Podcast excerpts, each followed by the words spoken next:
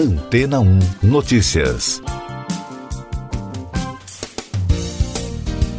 Bom dia! Cientistas do Japão, Estados Unidos, Argentina, Austrália, Chile, França, Itália e Espanha recriaram a evolução do universo em um supercomputador e liberaram a pesquisa gratuitamente para quem tiver interesse. O Shu, palavra japonesa que significa universo, é a primeira simulação mais realista do cosmos feita até hoje, criada pelo Observatório Astronômico Nacional do Japão, em colaboração com o Instituto de Astrofísica de Andaluzia, o Centro de Supercomputação da Galícia e a Rede Acadêmica de Pesquisa Espanhola Red Iris. A simulação permite estudar a evolução do universo com nível de detalhe e informação inéditos desde depois do Big Bang até o presente. O Shu visa basicamente recriar como o universo se formou, toda a estrutura, tudo o que vemos desde quando o universo estava apenas em sua infância e tinha 400 mil anos. O cosmólogo Francisco Prada, professor do Conselho Superior de Pesquisa Científica da Espanha, do Instituto de Astrofísica da Andaluzia, disse à BBC News Mundo que o trabalho foi possível com a ajuda de um supercomputador que permitiu recriar toda a física envolvida no processo. Basicamente, todas as equações da gravidade de Einstein e os componentes energéticos e materiais do universo, bem como todos os processos envolvidos numericamente. O supercomputador Arterui 2 do Observatório Astronômico Nacional do Japão é o mais poderoso dedicado exclusivamente à astrofísica. Os pesquisadores tiveram a sorte de usar o equipamento por um ano inteiro, todos os meses exclusivamente. Tomoaki Ishiyama, da Shiba University no Japão, foi o responsável pelo desenvolvimento e execução do código que criou a simulação. O resultado são 3 petabytes de dados, o equivalente a quase um milhão de fotos de um telefone móvel de 12 megapixels. A simulação consiste em 2 bilhões e 100 milhões de partículas em um cubo virtual de 9 bilhões e 600 milhões de anos-luz, uma dimensão comparável à metade da distância que existe entre a Terra e as galáxias mais distantes observadas. O CHU permitirá aos cientistas estudar detalhadamente diferentes momentos e cenários da história do universo ao longo de mais de 13 bilhões de anos. E daqui a pouco você vai ouvir no podcast Antena ou Notícias.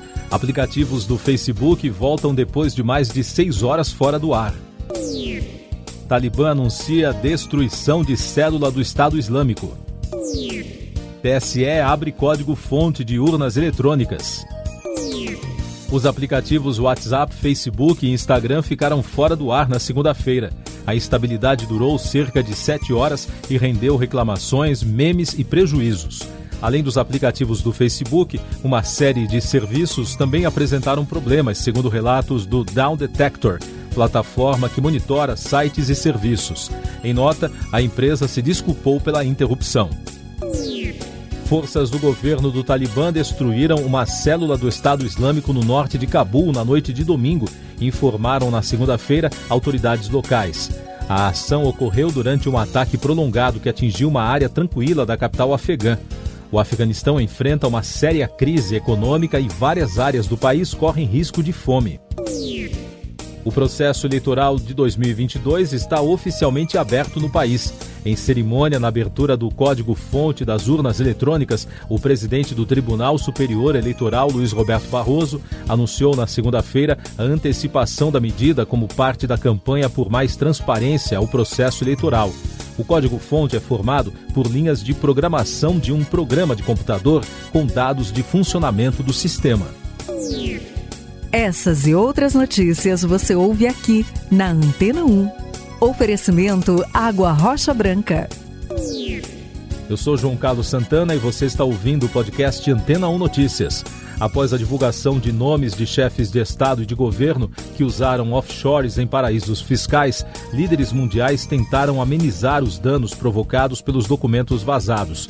Quase 35 governantes atuais e ex-líderes aparecem nos 11 milhões de dados de empresas de serviços financeiros investigados pelo Consórcio Internacional de Jornalistas Investigativos. O presidente russo Vladimir Putin, que estaria relacionado a ativos secretos, disse que as acusações são totalmente sem fundamento. Ainda sobre a Pandora Papers, no Brasil, o líder da oposição no Senado, Randolfo Rodrigues, apresentou um pedido ao Supremo Tribunal Federal de abertura de investigação contra o ministro da Economia, Paulo Guedes, e o presidente do Banco Central, Roberto Campos Neto, após a divulgação de documentos que os relacionaram com empresas em paraísos fiscais. O senador argumenta que as acusações contemplam abuso de direito, fraude à lei e desvio de finalidade.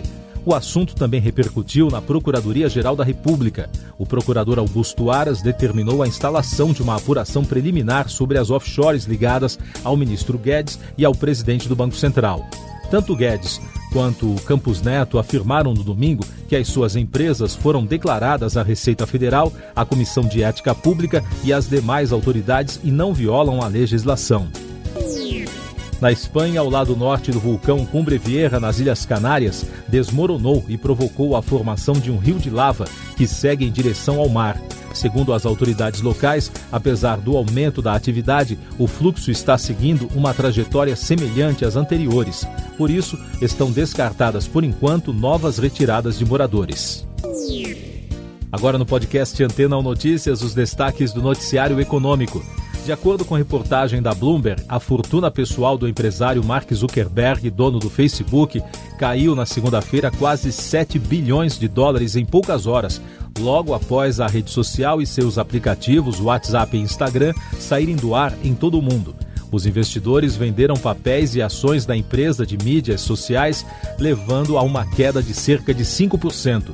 Desde setembro, a perda da companhia já chega a 15%. No Brasil, o mercado financeiro abriu a semana com dólar em alta de 1,44%, cotado a R$ 5,447 na venda, e o Ibovespa tombou 2,22%, depois de encerrar a semana passada em queda acumulada de 0,34%. Os desempenhos refletem o clima de cautela nos mercados globais. A Casa Branca se prepara para reunir neste mês representantes de 30 países para debater uma ação conjunta de combate aos crimes cibernéticos. Na semana passada, o presidente dos Estados Unidos, Joe Biden, disse que a reunião pretende acelerar também a cooperação internacional no sentido da aplicação da lei e impedir o uso ilícito de criptomoedas. Os prejuízos da aviação comercial de 2020 a 2022, por consequência da Covid-19, serão de 201 bilhões e 100 milhões de dólares. A projeção é do diretor-geral da Associação Internacional do Transporte Aéreo, Willie Walsh. Apesar dos dados divulgados na Assembleia Geral da IATA, ele afirmou que o pior momento da crise já foi superado. A Covid no mundo. A Agência Europeia de Medicamentos recomendou a aplicação de dose de reforço com vacina da Pfizer BioNTech na população em geral, seis meses após a segunda dose. Além disso, indicou uma dose adicional do próprio imunizante ou da Moderna em pessoas com comorbidades.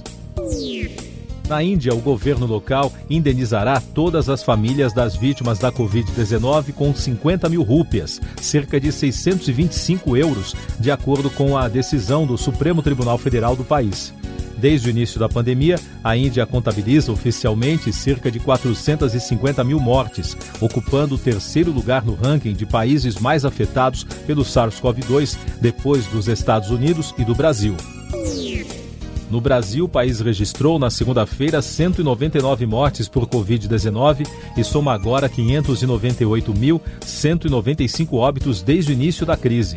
Os números mostram estabilidade na média móvel de mortes nos últimos 10 dias. Em casos confirmados, o país totaliza 21 milhões e 400 mil, com mais de 11.100 diagnósticos em 24 horas. E o balanço da vacinação contra a doença aponta que a população que completou a vacinação já chega a 44,20%. São mais de 94 milhões e 200 mil pessoas que já tomaram as duas doses ou a dose única de vacinas.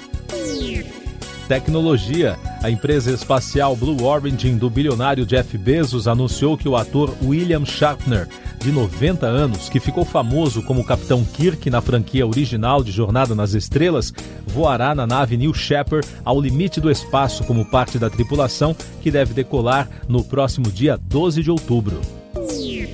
Cinema. O novo filme do agente secreto James Bond arrecadou 121 milhões de dólares nas bilheterias internacionais no fim de semana de estreia. A Universal Pictures informou na segunda-feira que as bilheterias britânicas e irlandesas abriram caminho para um total de 35 milhões de dólares, fazendo de 007 Sem Tempo para Morrer o maior lançamento desde o início da pandemia. Você confere agora os últimos destaques do podcast Antena 1 Notícias, edição desta terça-feira, 5 de outubro. A CPI da Covid entra na última semana, com previsão de votação do relatório final em 20 de outubro. Para o primeiro depoimento da semana, os senadores ouvem hoje Raimundo Nonato Brasil, sócio da empresa de logística VTC Log que é suspeita de ter feito pagamentos ao ex-diretor de logística do Ministério da Saúde, Roberto Ferreira, também investigado na comissão. A Academia Real de Ciências da Suécia anunciou nesta terça-feira os ganhadores do Prêmio Nobel 2021 em Física. Os ganhadores são Silkuro Manabe e Klaus Hasselmann pelo modelo físico do clima da Terra, qualificando a variabilidade e prevendo com segurança o aquecimento global e Giorgio Parisi pela descoberta da interação de desordem e flutuações em sistemas físicos. Os vencedores dividirão o prêmio que totaliza 10 milhões de coroas suecas, cerca de 6 milhões e 100 mil reais. Siga nossos podcasts em antena1.com.br. Este foi o resumo das notícias que foram ao ar hoje na Antena 1.